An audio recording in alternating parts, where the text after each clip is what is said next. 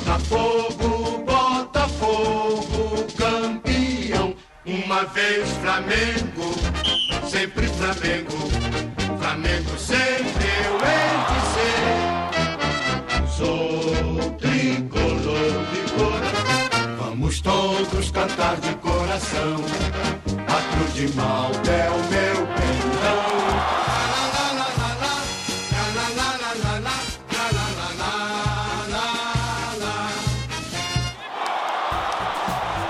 O campo da arquibancada.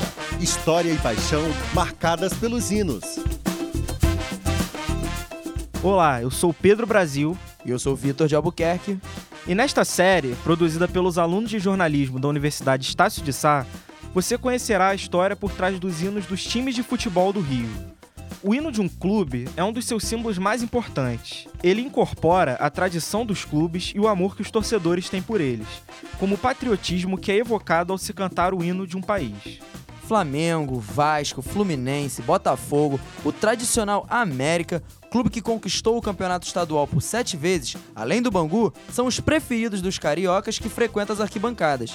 Seus hinos estão no coração dos torcedores e têm grande importância na história dos clubes, servindo como a trilha sonora de suas glórias e conquistas. Cada hino tem uma sonoridade diferente, com a qual cada torcedor se empolga ao ouvir ou cantar.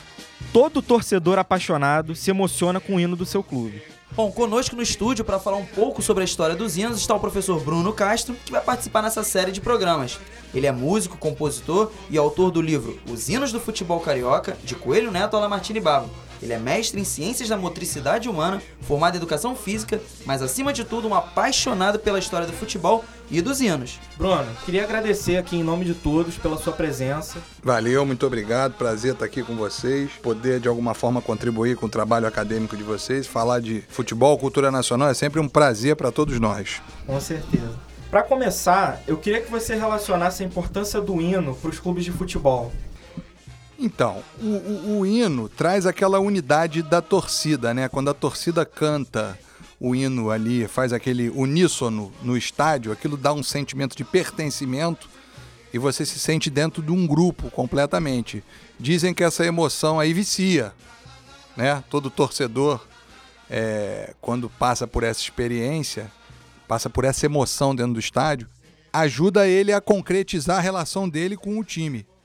Então, a, a- musicalidade, o hino, o inário, as músicas criadas pela, pela torcida, as músicas incorporadas pela torcida, servem para criar esse amálgama de paixão, de emoção, que fica marcado na cabeça e no coração de todos os torcedores. É, isso é interessante você falar sobre isso, porque eu também tenho essa ligação com o hino e com as músicas também com meu pai, né? Ajuda a fazer essa ligação familiar. Eu acho que é muito importante esse cenário de fundo. A música, ela fica na sua cabeça por anos e anos e ajuda a traçar essa, essa similaridade, né? essa, essa- esse compartilhamento com seu pai, com a sua família, com seu familiar. Você tem alguma coisa sobre isso? Você tem alguma é, uma ligação com algum parente seu que levava você ao estádio também? Sim, não, tem. Todos nós temos aquele histórico de ir no, no estádio, com a família, com o pai, com o padrinho.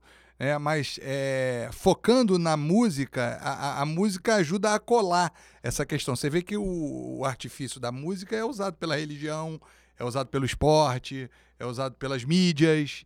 Então a música é uma coisa muito séria, né? Uma coisa muito, muito marcante no, no processo emocional e no crescimento das pessoas.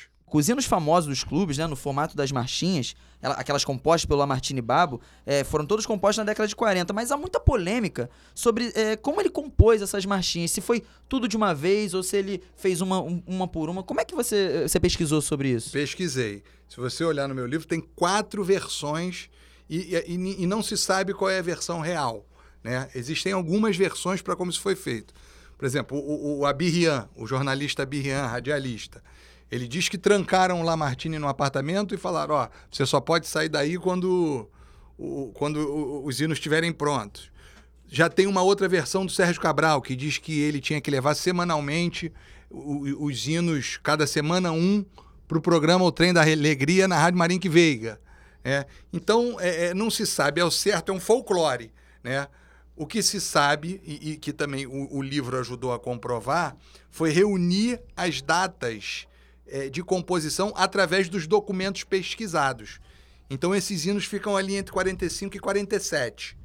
Isso mostra que nem todos foram feitos ao, ao mesmo tempo. Comprova que eles não foram feitos ao mesmo tempo.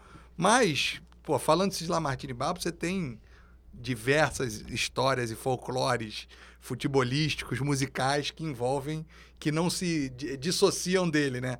Por causa do personagem, que era um personagem caricato, musical, hiper carioca, hiper apaixonado por futebol, como outros compositores da época, como Ari Barroso também foi. É, a gente sabe que os clubes tinham seus hinos oficiais antes do- dos hinos compostos por Lamartine e Babo. É, como as torcidas receberam, de forma geral, essas novas roupagens dos hinos? Então, tem que ficar claro que no início do século passado, o futebol não era o primeiro esporte em, em adesão, né? Assim, era chique ver os remadores na Baía de Guanabara remarem. O futebol ainda era mais elitizado ainda, né? Você jogava futebol com um laço de seda na cintura, de boina. Então, as mulheres iam muito bem vestidas. E nesse processo é, elitizado do futebol, também surgiram músicas elitizadas. Então, o inário que surgiu no futebol carioca, ele era um inário na dimensão melódica, normalmente marcial. Eu digo normalmente porque em alguns momentos ele era influenciado também pelo ragtime, tá?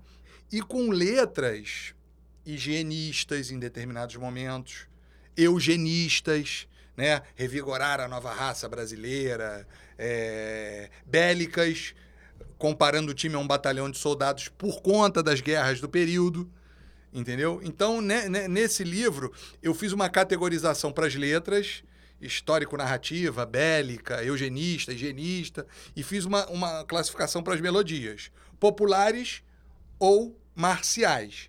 Marciais, do início do século passado, se popularizando aquelas que iam no ragtime, e o Lamartine carnavalizou geral. O, o Lamartine transformou o inário dos clubes em marchinha de carnaval.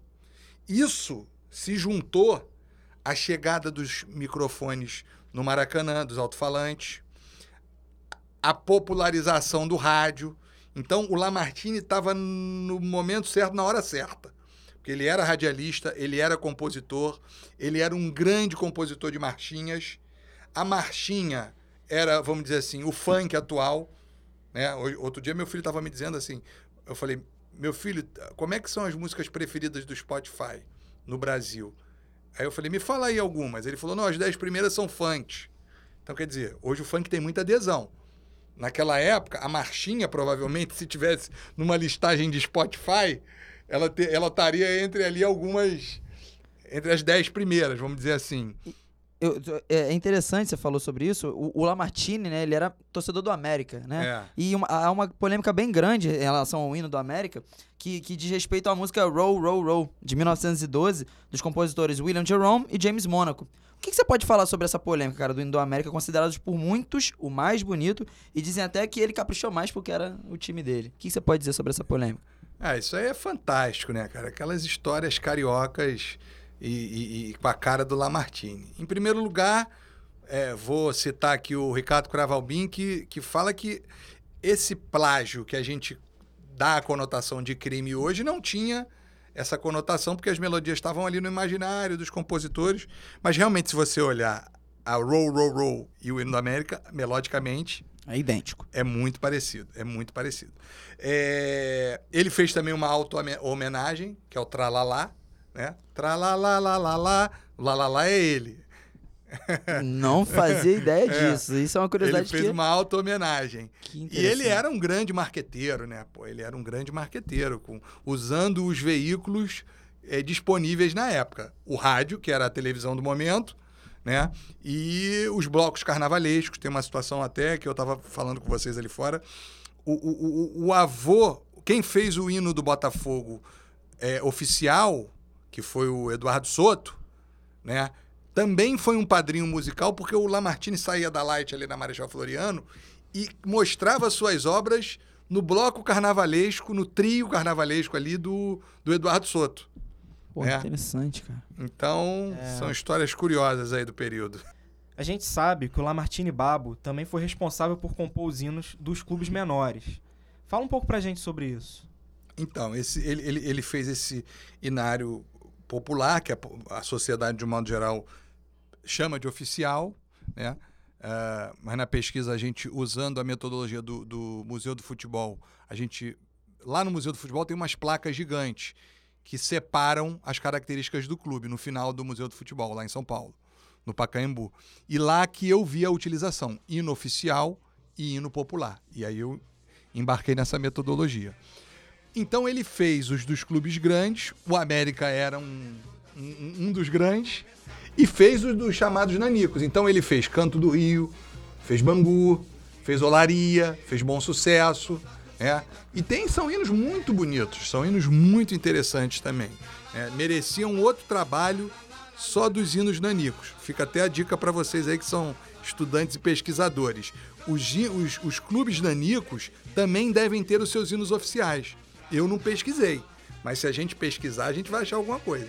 Pô, interessante você falar isso, essas curiosidades. É, são coisas que a gente só aprende, só sabe a partir desse tipo de, de trabalho. Então, pra gente fechar esse primeiro episódio, queria que você contasse mais alguma curiosidade. Você tem mais alguma sobre esses clubes nanicos, ou até, até o próprio Bangu ou América? O que você poderia comentar mais pra gente? Ah, uma curiosidade interessante foi quando, em 1960, que o América ganhou o título, o Lamartine se vestiu de diabo, né?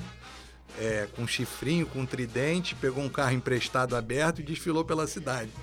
Isso aí mostrava o tamanho da paixão do, do Lamartine pelo América. Era um bom vivan, acima de tudo. Com certeza.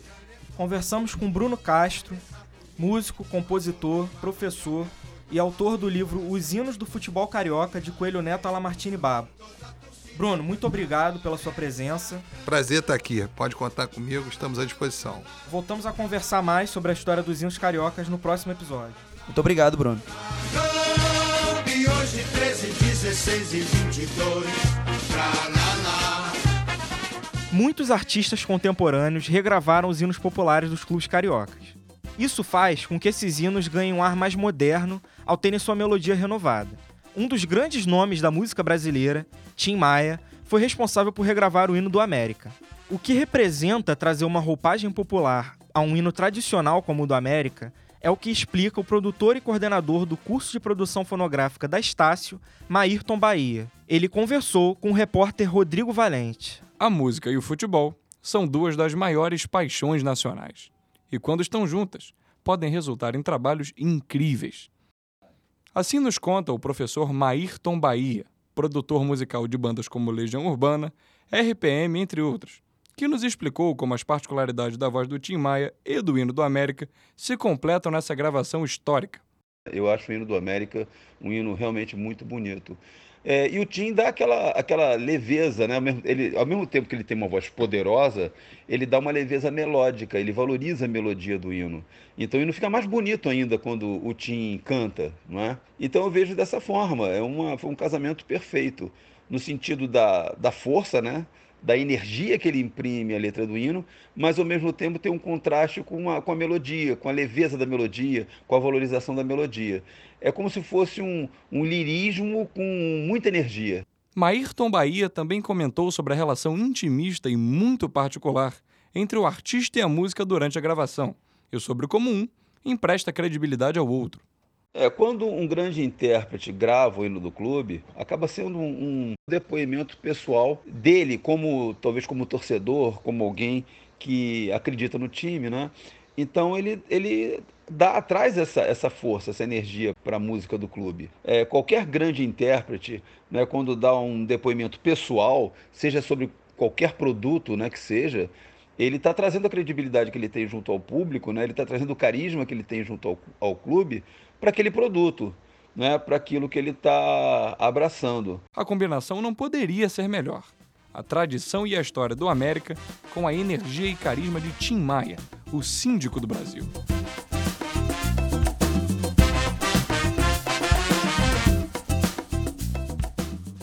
Essa série tem a produção e edição de Felipe Pereira, João Pedro César, Léo Russo, Pedro Brasil, Pedro Chade e Rodrigo Valente. Reportagens de Felipe Pereira, Rodrigo Valente, Pedro Brasil e Pedro Chade. Sonorização e edição: Carlos Dames. Apresentação de Pedro Brasil e Vitor de Albuquerque. Supervisão: Professor Sérgio Carvalho. Coordenação do curso de jornalismo: Professora Gisele Barreto. Realização: Rádio Estácio Tom Jobim. Universidade Estácio de Sá. O canto da arquibancada. História e paixão marcadas pelos hinos.